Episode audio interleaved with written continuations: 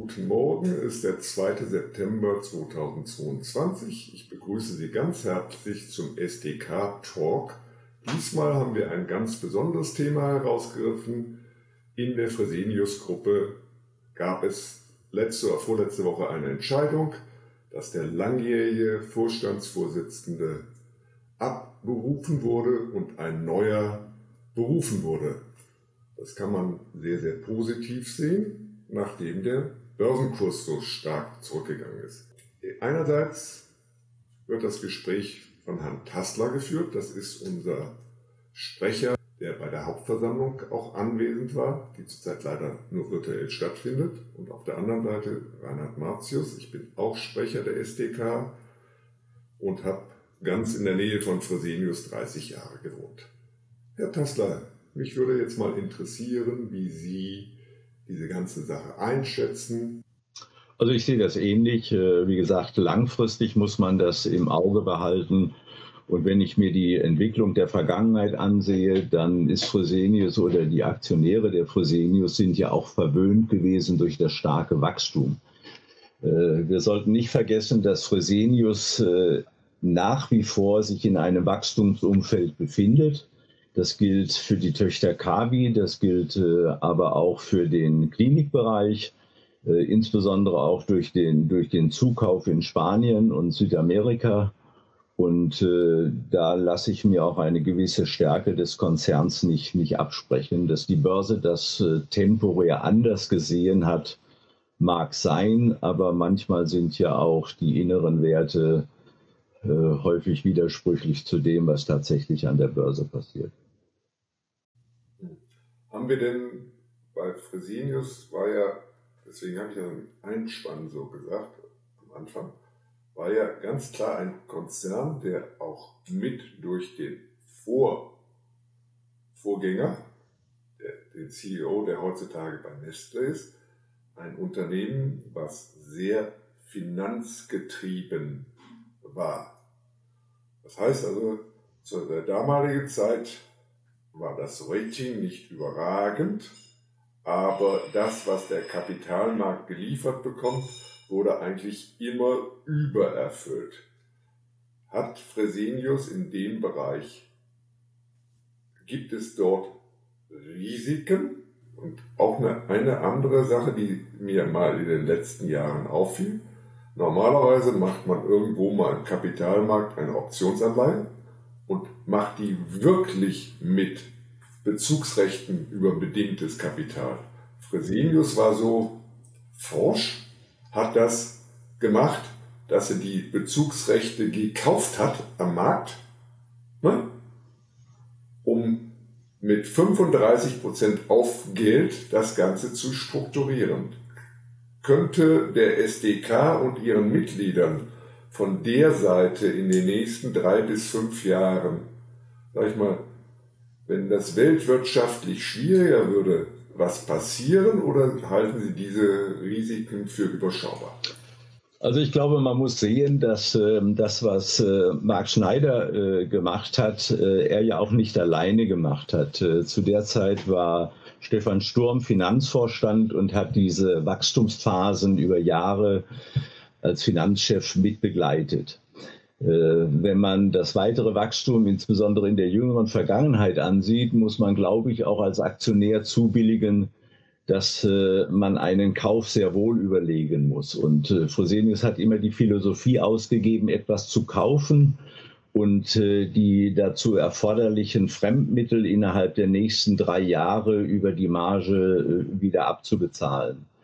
Das ist ein wenig in Stocken geraten, aber das würde aus meiner Sicht auch nicht dazu veranlassen, dass man äh, jetzt einfach nur dazu kauft des Wachstums willen, sondern man muss natürlich auswählen, was man kauft.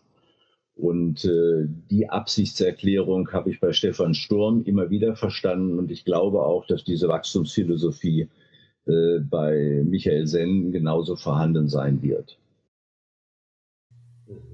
Wenn man wenn man Fresenius so ein bisschen beobachtet, ist es ja einer der wenigen Werte, der eigentlich immer steigende Dividenden hat. Also ist dabei auch die Ausschüttungsquote nennenswert gestiegen oder kam das aus den Erträgen? Ich sage mal, wenn, wir haben jetzt ja eigentlich, ich habe jetzt nicht genau geguckt, sag mal, fünf schwierige Jahre und Jetzt gibt es ja immer verschiedene Dinge. Leute gucken immer auf eine absolute Dividende. Mein Vater hat immer so schön gesagt, die Dividende sollte verdient sein. Ist die Ausschüttungsquote deutlich über die letzten fünf oder acht Jahre angestiegen oder ist die Dividende mit wachsenden Erfolgen des Unternehmens angestiegen?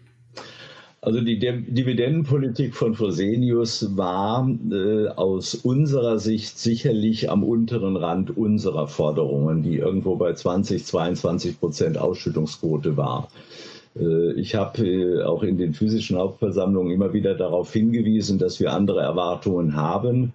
Und äh, wenn Sie ansprechen, ob das aus dem Ertrag herauskommt, ja, eindeutig ja.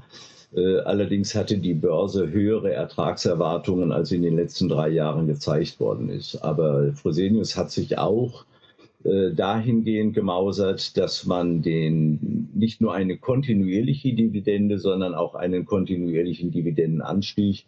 Und ich meine, in den letzten zwei Jahren gesehen zu haben, dass dieser Anstieg nach wie vor stattgefunden hat. Also wir sind jetzt deutlich höher als in den, in den zurückliegenden Jahren was die Ausschüttungsquote angeht. Hm. Also was mir jedenfalls ausfällt, dass der Kapitalmarkt es erstmal positiv gesehen hat und ich finde es persönlich auch sehr, sehr geschickt, denjenigen, der jetzt vom Kapitalmarkt dafür verantwortlich gemacht wird, dann auch aus der Schusslinie zu nehmen und per 30.09. sag ich mal, zu ersetzen und wieder ein bisschen neuen Schwung hineinzubringen. Ich hatte das Gefühl, auch die Börsenzeitung hat das Ganze meines Erachtens sehr, sehr konstruktiv begleitet und sehr gut beschrieben, auch wo die Chancen liegen. Ich sehe es genauso wie Sie. Man kann nicht erwarten, oder man sollte nicht erwarten in dem schwierigen Kapitalmarkt, dass sich das sofort auswirkt. Aber eins könnte auf der anderen Seite auch passieren. Ne? Es ist so wenig Erwartungshaltung in dem Wert. Ne? Und ein Kapitalmarkt reagiert plötzlich auf Veränderungen dann auch vielleicht besonders erfreut. Ich würde auch sagen, man sollte, wenn man dort investiert, sicherlich einen Zeitraum von zwei Jahren sich geben, bis sich das widerspiegelt. Aber je nach Umfeld, wenn wir, wir haben glaube ich eine Vola des Titels, die ist auf DAX-Index-Niveau. Ne? Und die war, früher war das KGV und sowas extrem hoch, die Aktie war teuer. Jetzt würde ich mal so sagen, sind wir in einem Bereich, wo Value-Investoren und Private Equity-Investoren sich Fresenius und jeden Teil des Unternehmens sehr genau angucken. Also ich habe jedenfalls von meiner Entscheidung getroffen, mit meinem eigenen Geld dort ein bisschen aktiv zu werden, aber das ist jetzt meine persönliche Entscheidung. Ich halte das Unternehmen auch eigentlich für gut besetzt. Vielleicht müssen noch zwei, drei andere Leute gehen oder ersetzt werden, um ein bisschen Frische da reinzubringen. Wie man im Fußball so sagt, Christian Streich und andere oder in Frankfurt bei der Eintracht, das Team muss noch ein bisschen mehr strahlen. Äh, an dem frischen Wind ist, glaube ich, sicherlich was dran, auch wenn man äh, die Vergangenheit äh, der beiden äh, neuen Führungskräfte sieht, lässt das Erwartungen hoffen. Ich persönlich setze aber ähnlich wie Sie auch auf die Struktur des Konzerns und die Wachstumschancen, die, die da sind. Und äh, wie ich vorhin gesagt habe, äh, eine Langfristperspektive, zwei Jahre ist, glaube ich, ein ganz vernünftiger Zeitraum, die man bereit sein muss. Und äh, dann werden Entwicklungen im Geschäftsfeld bis hin zum Ergebnis äh, sich auch im, im Aktienkurs widerspiegeln lassen. Nächste Woche haben wir einen Call für Porsche, VW und den Porsche-Börsengang. Der ist aber nur für Mitglieder offen. Bitte sagen wir es weiter. Kosten-Nutzen für die 65 Euro als Mitgliedsbeitrag pro Jahr ist nicht hoch. Falls Sie sich auch unterjährig dafür entscheiden sollten oder zu Weihnachten, ist es sicherlich ein Weihnachtsgeschenk mit einem extrem hohen Nutzen, gerade auch für die heranwachsende Jugend. Und ich würde mich sehr, sehr freuen, wenn mehr und mehr dort aktiv wird.